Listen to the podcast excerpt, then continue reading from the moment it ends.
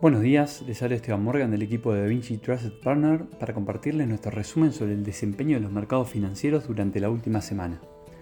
Los mercados financieros globales culminaron la semana acumulando sólidas ganancias, impulsados por la temporada de resultados corporativos que sorprenden al mercado y tras comentarios del presidente de la Fed que tranquilizaron a los inversores. Luego de un difícil primer semestre del año, julio cierra en el mercado estadounidense como el mejor mes desde noviembre de 2020.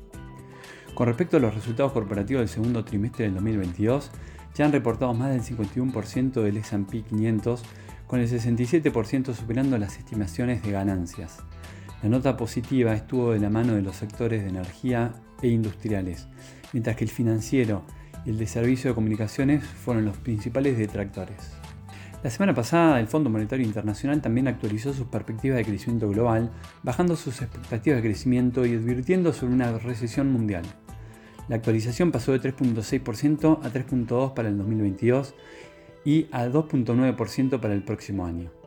En cuanto a los datos económicos, en Estados Unidos se conoció el dato clave de PBI anualizado del segundo trimestre del año. Tras una caída de 0,9%, principalmente por una baja en el consumo, se confirma que la economía se encuentra en una recesión técnica. Adicionalmente, el indicador de confianza del consumidor de The Conference Board estuvo por debajo de las expectativas, demostrando que la confianza del consumidor continúa en deterioro. Por su parte, en materia de mercado laboral, las solicitudes iniciales por desempleo de la semana terminal 23 de julio cayeron por primera vez en cuatro semanas, mostrando una moderación en el mercado laboral. Las solicitudes ascendieron a 256.000, registrando 6.000 más que la estimación realizada por Bloomberg. Por el lado de Europa, en la zona euro también se dio a conocer el PBI del segundo trimestre, sorprendiendo con un crecimiento del 4% interanual. Pese a que el dato superó las expectativas del mercado, la incertidumbre sigue estando alta para los próximos trimestres. Por su parte, en Alemania, el índice IFO de clima de negocios se situó en 88.6 en julio, arrojando el peor resultado de junio de 2020. Los principales drivers fueron los altos precios de la energía y la escasez de gas. En cuanto al índice de expectativas, este cayó bruscamente a 80,3 puntos en julio. En Asia, el PBI de Taiwán y Corea del Sur del segundo trimestre crecieron 3.1% y 2,9% interanual respectivamente. En el caso de Japón, la producción industrial de junio fue mejor a lo esperado al registrar una variación de menos 3.1%, mientras que las ventas minoristas del mismo mes tuvieron una variación de 1,5% por debajo de las estimaciones.